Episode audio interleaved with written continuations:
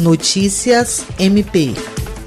Marcando o Dia Internacional da Não Violência contra a Mulher, 25 de novembro, o Ministério Público do Estado do Acre, por meio do promotor de justiça Júlio César de Medeiros, participou, a convite da primeira-dama do Acre, Ana Paula Cameli, de uma visita técnica ao Centro de Referência para Mulheres em Situação de Violência, a Casa Rosa Mulher, que encontra-se fechada desde a enchente histórica do Rio Acre em 2015 e hoje passa por uma revitalização. O promotor de justiça Júlio César é membro do Grupo de Atuação Especial no Combate ao Crime Organizado, designado para atuar no Grupo de Trabalho de Combate à Violência contra a Mulher, instituído pela Procuradora-Geral de Justiça Cátia Rejane de Araújo Rodrigues, com o objetivo de prevenir e enfrentar as extinções de punibilidade pela prescrição em inquéritos e ações penais relativos aos crimes de violência doméstica e familiar contra a mulher ele também esclareceu que a instituição oferece um atendimento humanizado às mulheres vítimas de violência,